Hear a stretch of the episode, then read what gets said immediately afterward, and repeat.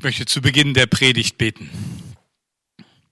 Jesus, danke, dass wir immer wieder zu dir laufen dürfen, dass du da bist, dass du nur darauf wartest, dass wir das erkennen. Und ich bitte dich, dass du auch jetzt zu uns redest durch dein Wort, dass wir heute noch lesen dürfen und dass uns auch heute noch Kraft gibt.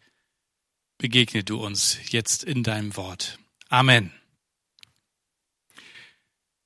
Ja, dass Jesus heilt und dass er die Kraft dazu hat, das haben wir in vielen Berichten im Neuen Testament schon gelesen, in vielen Wundertaten, die er getan hat, ob er Kranke geheilt hat, ob er Brot vermehrt hat.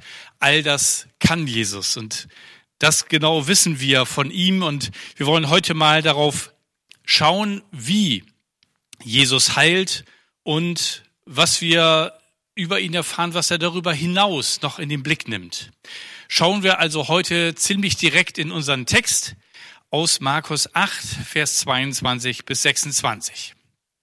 Da heißt es, in Bethsaida brachten einige Leute einen Blinden zu Jesus und baten ihn, den Mann zu berühren und zu heilen. Jesus nahm den Blinden an der Hand und führte ihn aus dem Dorf hinaus. Dann spuckte er dem Mann auf die Augen und legte ihm die Hände auf und fragte, Siehst du etwas? Der Mann sah sich um. Ja, sagte er, ich sehe Menschen, aber nicht sehr deutlich. Sie sehen aus wie umhergehende Bäume. Da legte Jesus seine Hände wieder auf die Augen des Mannes. Und als sich der Mann erneut umschaute, war er völlig geheilt und konnte alles deutlich erkennen. Jesus schickte ihn nach Hause und sagte, geh auf dem Weg nach Hause nicht durch das Dorf. Jesus ist in Bethsaida angekommen, auf seinem Weg direkt nordöstlich am See Genezareth. Ihr könnt das hier auf der Karte sehen. Und es hat sich Jesu Macht zu heilen herumgesprochen. Ein Blinder wird von einigen Leuten zu ihm gebracht. Ähnlich wie bei dem Taubstummen, von dem wir vor zwei, drei Sonntagen gehört haben, nimmt auch Jesus hier den Blinden an die Hand und führt ihn von der Menschenmenge weg, sogar hinaus aus dem Dorf. Wir merken, Jesus schaut sich den Einzelnen an. Er sieht die Gesamtsituation und er nimmt ihn mit und er bringt ihn vor die Türen und Toren des Dorfes. Erstaunlich ist bei diesem Wunder, bei diesem Heilungswunder, dass es in zwei Etappen sozusagen geschieht.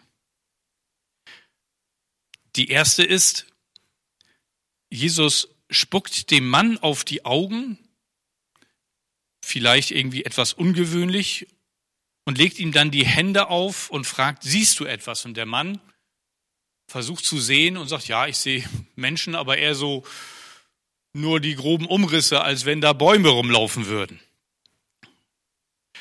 Das gibt uns so ein bisschen den Hinweis, dass wahrscheinlich dieser Mann nicht von Geburt an blind war, sondern dass er schon mal sehen konnte und das so ein bisschen unterscheiden konnte und deswegen so eine gute Auskunft geben konnte. Und dann der zweite Schritt, da legte Jesus seine Hände wieder auf die Augen des Mannes und als sich der Mann erneut umschaute, war er völlig geheilt und konnte alles erkennen. Wir haben also eine vollständige Heilung. Aber diese zweiteilige Heilung, die wirft auch Fragen auf. Konnte Jesus nicht sofort heilen? Wusste Jesus nach dem ersten Mal noch nicht, dass die Heilung noch nicht vollständig war? Ich meine, er fragte ja nach. Er fragte den Mann, und siehst du schon was? War Jesus sich unsicher? Können wir heute daraus etwas über Heilung lernen? Und hatte Jesus noch etwas anderes im Blick als nur die körperliche Heilung? Aber der Reihe nach. Konnte Jesus ihn nicht sofort heilen? Doch, ich denke, das wäre kein Problem gewesen. Wir haben das an anderer Stelle gesehen, dass Jesus das sehr wohl tun kann. Aus meiner Sicht steckt hinter seiner Absicht, diesmal es in zwei Schritten zu tun, etwas anderes. Aber da kommen wir gleich noch drauf. Wusste Jesus nach dem ersten Mal noch nicht, dass die Heilung noch nicht vollständig war, weil er nachgefragt hat? Ich bin sicher, er wusste es. Seine Nachfrage, aber vor allem auch die Antwort des Blinden sollte etwas aussagen, was er auch nicht nur dem Blinden, sondern auch den Jüngern, die ja bei ihm waren, verdeutlichen wollte. Können wir heute daraus etwas über Heilung lernen? Zum einen, dass Jesus heute noch dieselbe Macht hat, Wunder zu tun wie damals. Das kann er und er hat gesagt, dass er alle Tage bei uns ist und deswegen er auch alle Macht hat, heute dieselben Wunder zu tun. Und er hat uns beauftragt, in seine Fußstapfen zu treten. Er sagte einmal zu seinen Jüngern in Johannes 14, Vers 12, Wahrlich, wahrlich, ich sage euch, wer an mich glaubt, der wird die Werke tun, die ich tue, und wird größere als diese tun, denn ich gehe zum Vater. Damit meint er nicht, dass wir blinde Dollar heilen werden und sie noch schärfer sehen können, sondern größere Werke im Sinne von im Umfang dessen, was ihr tun werdet. Über die Jahrhunderte und Jahrtausende wird es einfach noch viel mehr sein als das, was ich getan habe, womit ich hier einen Anfang mache. Und er beauftragt ja auch seine Jünger ganz direkt. Wir lesen davon in Lukas 10, Vers 9. Und heilt die Kranken und sprecht zu ihnen, das Reich Gottes ist nahe zu euch gekommen. Also Jesus hat seine Jünger losgeschickt und hat gesagt, hier, heilt die Kranken. Und wenn wir heute als seine Jünger losgehen, dann sagt er uns das ganz genauso. Und vielleicht sagst du jetzt, oh, wie soll ich das denn machen? Es ist ganz gut, wenn man dann nochmal in den griechischen Urtext reinschaut und sieht, im Griechischen steht da das Wort, das wir vielleicht sogar schon ganz gut kennen, weil wir es in der deutschen Sprache auch verwenden, Therapeio. Für heilen steht da Therapeio. Und diese Vokabel heißt als erstes dienen und in der zweiten Bedeutung dann auch behandeln, heilen, gesund machen. Das schließt natürlich das Gebet um Heilung für Kranke ein. Aber vor allem geht es auch um die freundliche Zuwendung und die Behandlung der Kranken, dass wir sie nicht ignorieren, sondern dass wir, sich, dass wir uns um sie kümmern. Das ist für uns heute schon so selbstverständlich. Und wir haben ein gutes Gesundheitssystem, wo ganz klar ist, wenn jemand krank ist, geht er zum Arzt, der hilft ihm. Aber das ist gar nicht so selbstverständlich. Seine Jünger zum Beispiel fragten ihn einmal in der Geschichte um den, die Blindenheilung in Johannes 9, Rabbi, wer hat gesündigt? Dieser oder seine Eltern, dass er blind geboren ist. Damals war die Vorstellung, dass das doch irgendwie zusammenhängen müsste. Heute kommt uns dieser Zusammenhang fremd vor. Aber genau das war die Frage, die die Jünger damals bewegt hat und mit ihnen sicherlich auch viele andere. Und wenn wir mal genau hinschauen, dann sind wir auch in einer Welt unterwegs, wo das gar nicht so normal ist, dass man sich um Kranke kümmert und dass man ihnen die bestmögliche Behandlung versucht zugutekommen zu lassen und dass sie wieder gesund werden. Wenn wir einmal unseren Blick weiten und schauen in Richtung Hinduismus, dann kann es einfach sein, dass sie sagen, du, du bist krank, schlechtes Karma, hast du wohl im letzten Leben irgendwie missgebaut. Und deswegen ist das dein Problem. Das ist auch heute noch ein großes Problem, dass dieses Denken in den Köpfen der Menschen im Hinduismus so da ist. Und jeder in dem belassen wird, ihm kaum geholfen wird, weil er hat ja selber das so hervorgerufen. Im Buddhismus ist der Gedanke, Leben ist Leiden so fest verankert, dass sie sagen, ja, so ist das halt. Da hast du Pech gehabt. Aber das Leiden gehört ja eh zum Leben dazu. Wir merken unsere Motivation zu helfen, anderen zu dienen und für sie zu sorgen, dass sie Heilung erfahren, ist fest im Christentum verankert. Und weil wir so christlich geprägt sind in Deutschland, auch zu unserem, unserer Haltung geworden. In Markus 16, 17 lesen wir, die Zeichen aber, die folgen werden denen, die da glauben, sagt Jesus, sind diese. In meinem Namen werden sie Dämonen austreiben, in neuen Zungen reden, Schlangen mit den Händen hochheben und wenn sie etwas Tödliches trinken, wird's ihnen nicht schaden. Kranken werden sie die Hände auflegen, so wird's gut mit ihnen. So wird's gut mit ihm? Ja, da steht tatsächlich nicht, und sie werden gesund, sondern es wird gut mit ihnen. Da steht nicht Therapeu, sondern dass es gut wird. Es steht also, dass es eine Veränderung geben wird, wenn wir für Menschen beten und ihnen die Hände auflegen, dass es zum Guten sich verändern wird. Jesu Heilungstaten, die Art und Weise, wie er handelt, und wie er auch in dieser Geschichte heilt, gibt uns also nicht irgendwie ein Rezept oder eine Anleitung, wie es funktioniert, wie wir uns verhalten müssen, in welcher Reihenfolge wir was tun müssen. Gerade in der Art und Weise, wie er Blinde geheilt, finden wir da keinen Hinweis, wie das funktioniert. Mal sagt Jesus zu einem Blinden einfach, sei sehend, und er kann sehen. Davon lesen wir in Lukas 18. Mal spuckt er auf den Boden und macht aus der Spucke und dem Staub und dem Sand da unten ein Brei und legt das dann dem Blinden auf die Augen und er soll dann gehen und sich waschen in einem Teich Siloa und danach sieht er wieder. Und dann haben wir unsere Geschichte von heute, dass er sagt, hier, ich spuck dir mal auf die Augen, leg meine Hände auf deine Augen und irgendwie kann er noch nicht richtig gut sehen. Und beim zweiten Mal, dann kann er vollständig sehen. Also wie können wir das richtig machen? Ich glaube, dass Jesus das bewusst gemacht hat, damit wir nicht auf die Art und Weise gucken, wie er etwas tut. Wir wollen immer so gerne ein Rezept haben. Wir wollen immer genau wissen, was wir tun müssen, damit etwas geschieht. Ich glaube, er möchte damit uns sagen, hey, darum geht es gar nicht. Es geht darum, dass ihr in Verbindung mit dem seid, der diese Heilung überhaupt bewirken kann. Jesus sagt das einmal in Johannes 5, Vers 19 zu seinen Jüngern. Wahrlich, wahrlich, ich sage euch, der Sohn kann nichts von sich aus tun, sondern nur, was er den Vater tun sieht. Denn was dieser tut, das tut in gleicher Weise auch der Sohn. Es geht also darum, dass wir so eng verbunden sind mit Gott wie Jesus, dass wir hören und wissen, was wir tun sollen. Und das kann mal das eine und mal das andere sein. Kommen wir zu der letzten Frage, die ich vorhin aufgeworfen habe. Hatte Jesus noch etwas anderes im Blick neben der körperlichen Heilung in dieser Geschichte? Ja, auf jeden Fall. Darum schickte Jesus ihn auch nach Hause und sagte, geh auf dem Weg nach Hause nicht durch das Dorf.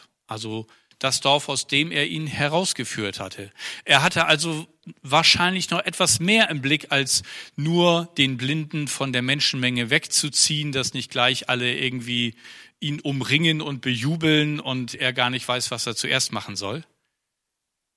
Vielleicht waren die Motive der Leute, die ihn zu Jesus brachten, gar nicht so rein und helfend, wie wir uns das vielleicht sofort unbewusst vorstellen. Vielleicht waren das auch Fischerkollegen von ihm. Und er war auch mal Fischer gewesen. Und zwar einer, der besonders gut die Netze flicken konnte, wie kein anderer in einer so kurzen Zeit. Und er hatte eine unglaubliche Begabung. Und sie haben schon immer gedacht, oh Mann, jetzt müssen wir immer die ganzen Netze flicken. Wenn der bloß wieder siegen könnte, dann hätten wir diese Drecksarbeit nicht immer am Hacken. Also vielleicht waren sie gar nicht so ganz uneigennützig, als sie ihn hingebracht haben.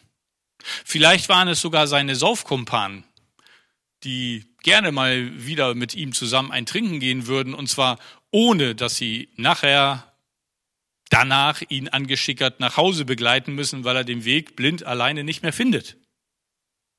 Wir wissen es nicht. Wir wissen aber, dass Jesus sagt, geh nicht durch das Dorf. Nicht zu den Leuten, die dich zu mir gebracht haben, sondern geh nach Hause. Jesus schickte ihn nach Hause zu seiner Familie, weil er wusste, dass er dort gebraucht wird weil er wusste, wenn ich ihn dorthin schicke, dann nimmt sein gesamtes weiteres Leben eine gute, eine richtige Bahn. Jesus hat also durch diese kleinen Sachen wahrscheinlich noch mehr im Blick gehabt, als nur diesen blinden Mann sehen zu machen.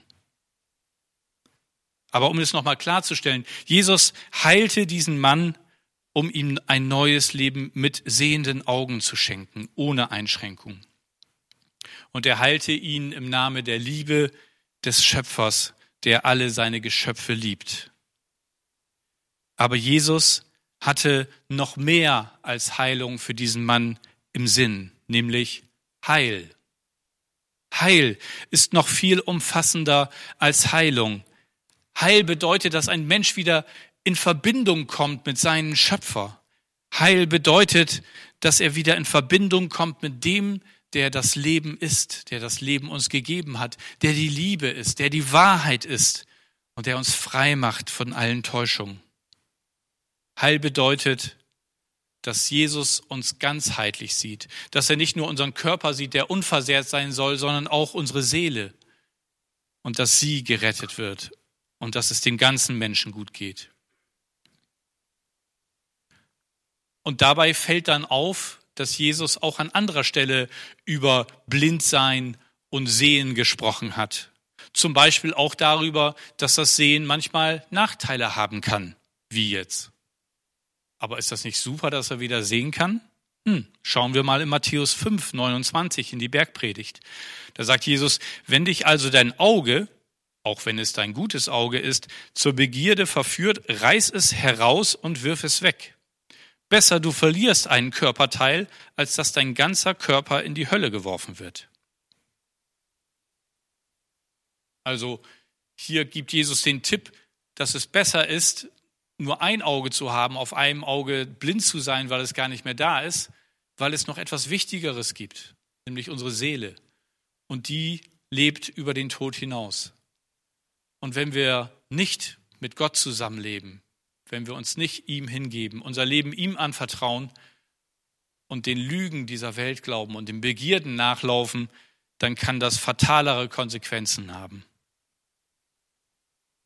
Und versteht mich nicht falsch, wir sollten echt alles daran geben, kranken Menschen zu helfen, mit aller medizinischer Möglichkeit und dafür beten. Und ich sehne mich danach, dass wir noch viel mehr Wunder sehen, Spontanheilung oder auch Heilung, die über einen gewissen Zeitraum dann eintreten. Aber es ist total wichtig, dass wir erkennen, dass auch die Menschen, die geheilt werden, selbst die, die übernatürlich geheilt werden, irgendwann einmal sterben werden. Und dann ist die entscheidende Frage, haben sie mit Gott gelebt oder nicht? Es geht nicht nur um körperliche Heilung und darum sollten wir uns auch nicht darauf alleine konzentrieren. Es wäre einfach zu kurz gedacht. Das Problem ist, dass uns oft unsere eigene geistliche Blindheit im Wege steht. Uns geht es wie den Pharisäern damals, aber auch wie den Jüngern. Denn an der Stelle sind beide Personengruppen irgendwie ähnlich veranlagt. Auch wenn die einen mit Jesus unterwegs sind und die anderen offensichtlich immer wieder gegen ihn vorgehen. Wir kapieren meistens nicht, was gut für uns ist und was schlecht. Und auch wenn Jesus uns darauf hinweist, kapieren wir oft nichts. André hat das auch in seiner Predigt am letzten Sonntag schon gesagt, in seinem Text. Und Jesus stellt Fragen, die er auch gar nicht beantwortet in dem Text, der vor unserem Text vorausgeht. In Markus 8, äh, in Vers 17 sagt Jesus, werdet ihr denn nie lernen oder begreifen? Sind eure Herzen zu verhärtet, um das zu verstehen? Ihr habt doch Augen, könnt ihr nicht sehen? Ihr habt doch Ohren, könnt ihr nicht hören? Und dann im Vers 21, da fragte er sie, begreift ihr denn immer noch nicht? Die Jünger sind dabei und sie verstehen trotzdem nicht. Sie sehen nicht das ganze Bild. Es geht ihnen eigentlich wie der blinde Mann. Und da kommen wir auf die weitere Dimension dieser zweiteiligen Heilung. Jesus heilt den Mann in zwei Stufen und die Jünger sind dabei. Jesus rührt ihn an und dann kann er erst ein wenig sehen und erst danach mehr. Und Jesus versucht damit seinen Jüngern ein Bild zu geben. Sie sehen in ihm im Moment einfach nur ein Wundermann. Jemand, der in jeder Diskussion die Pharisäer irgendwie überzeugt oder äh, zumindest ihnen überlegen ist und immer wieder die beste Antwort aller Antworten geben kann. Sie sehen einen, der nicht nur über Krankheit Herr ist, sondern auch über die Naturgesetze, der Dämonen vertreiben kann, die von Menschen Besitz ergriffen haben. Aber sie erkennen nicht alles. Sie erkennen, wie wir am nächsten Sonntag sehen werden, sogar, dass er der Messias ist, der Gesandte Gottes, der lange Verheißene, der kommen sollte. Aber ihre Vorstellung vom Messias war doch sehr einseitig. Das, was sie bisher erlebt hatten, das passte gut in ihr Bild. Aber das, was Jesus noch ihnen sagen würde und wo er selber durch musste, nämlich sein Leidensweg bis hin zur Kreuzigung und Tod, das war nichts, was sie im Blick hatten. Und das wollten sie eigentlich auch gar nicht im Blick haben. Und jetzt bin ich endlich bei dir und mir gelandet. Was hat diese Geschichte mit dir und mir zu tun? Und die Frage ist, erkennst du, erkenne ich meine Blindheit gegenüber Gott? Meine Blindheit gegenüber seinen Wegen für mich? Erkenne ich, wo er in meinem Leben Veränderungen möchte? Wo ich noch nicht das ganze Bild sehe, wo ich zu wenig von ihm verstanden habe? Erkennen wir, dass wir noch nicht einmal das Vorwort verstanden haben von den Gedanken Gottes? und seinen Wegen? Oder sind wir auch noch dabei, uns Jesus passend zu machen, damit er unsere Ideen unterstützt und bloß nicht mir in die Quere kommt mit seinen Gedanken? Oder sagen wir empört vielleicht, so wie die Pharisäer in Johannes 9, willst du damit sagen, dass etwa wir blind sind? Dann muss Jesus uns wie ihnen sagen, wenn ihr blind wärt, wärt ihr unschuldig. So aber bleibt ihr schuldig, weil ihr behauptet, sehen zu können. Die Wissenschaft hat herausgefunden, dass jeder Mensch im Durchschnitt etwa vier blinde Flecken hat. Blinde Flecken haben ja nichts mit dem sehenden Auges zu tun, sondern damit, dass wir bestimmte Charaktereigenschaften bei uns, die irgendwie komisch und schwierig und vielleicht auch problematisch sind, nicht entdecken und denken, Mensch, mit uns ist doch alles super. Falls du denkst, wovon redet der da gerade? Blinde Flecken, also schlechte Eigenschaften, also davon habe ich keine, dann weißt du zumindest schon mal einen blinden Fleck. Nämlich, dass du es nicht weißt. Und dass du denkst, es ist alles in Ordnung. Ganz praktisch. Worum dreht sich dein Leben gerade?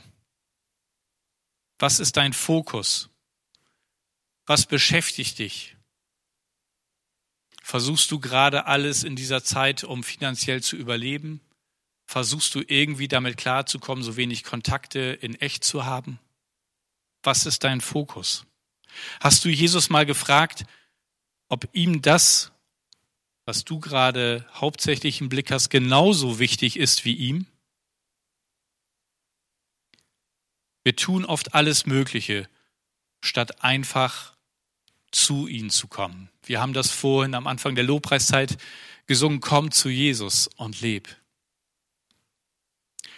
Er kann uns die Gedanken geben, die für uns als nächstes wichtig sind. Manchmal beschäftigen wir uns mit Dingen, die unheimlich spannend sind und auch notwendig scheinen und trotzdem sind sie nicht wichtig. Und so vergeuden wir Zeit und Kraft und manchmal gehen wir sogar in die falsche Richtung los, kaufen das Falsche, was uns noch mehr Zeit raubt oder was auch immer. Mach es dir zur Gewohnheit, zu Jesus zu kommen und ihn zu fragen.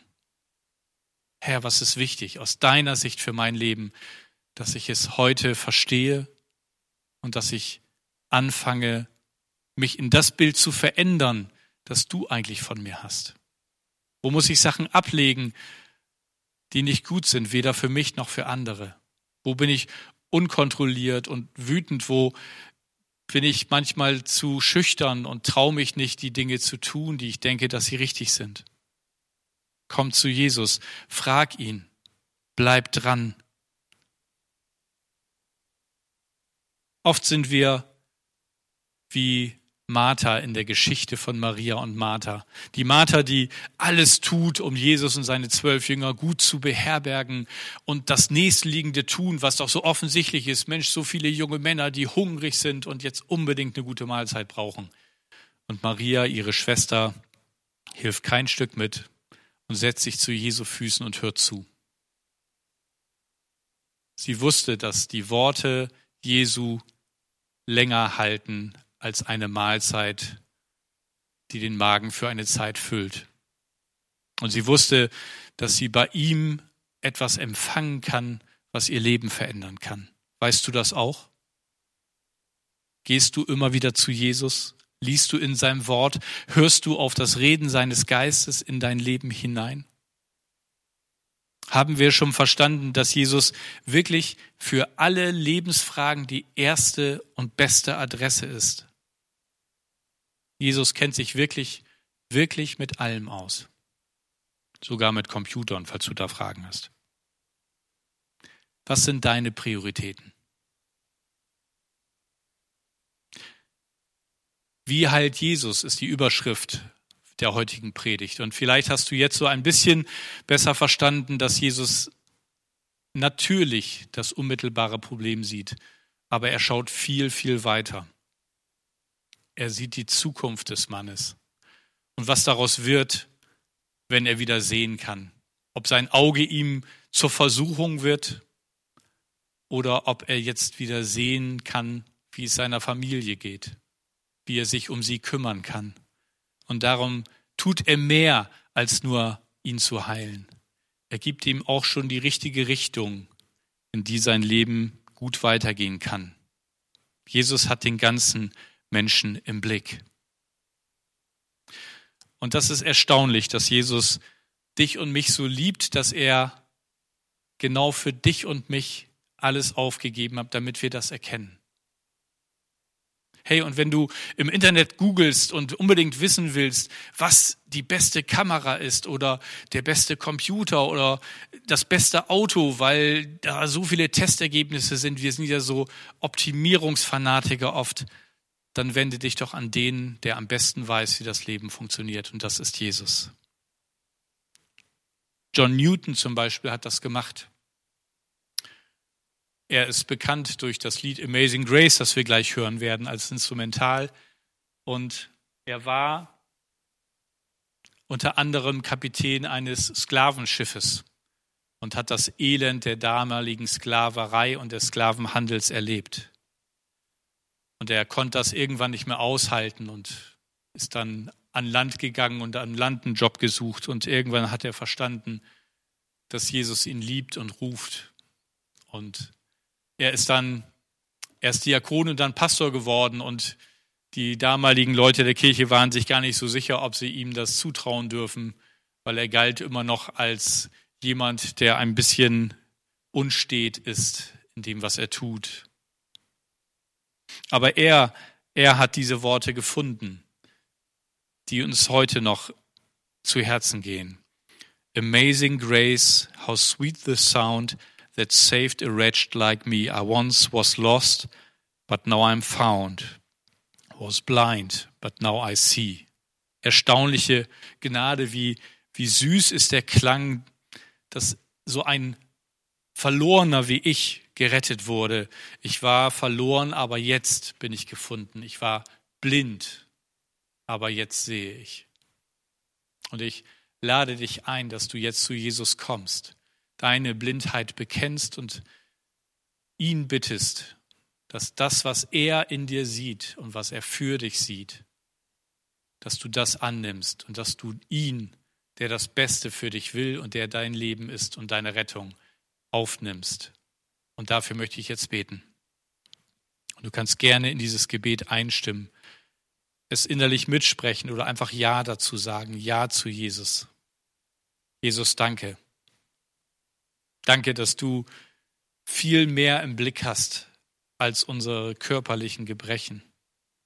Du hast unser ganzes Leben im Blick. Du hast unsere Seele im Blick und willst, dass sie nicht verloren geht, sondern einmal bei dir ist. Und ich danke dir, dass du für unsere Schuld am Kreuz gestorben bist. Und Jesus, ich lade dich nun ein, komm in mein Leben.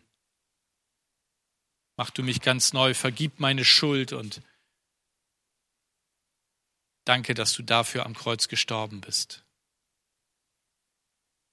Erfülle mich mit deinem Geist, der mich mit dir verbindet und mich in alle Wahrheit leiten will, damit ich keiner Lebenslüge aufsitze, sondern mich mit deinen Augen sehe, was du in und durch mich tun möchtest. Danke für deine Liebe zu mir. Amen.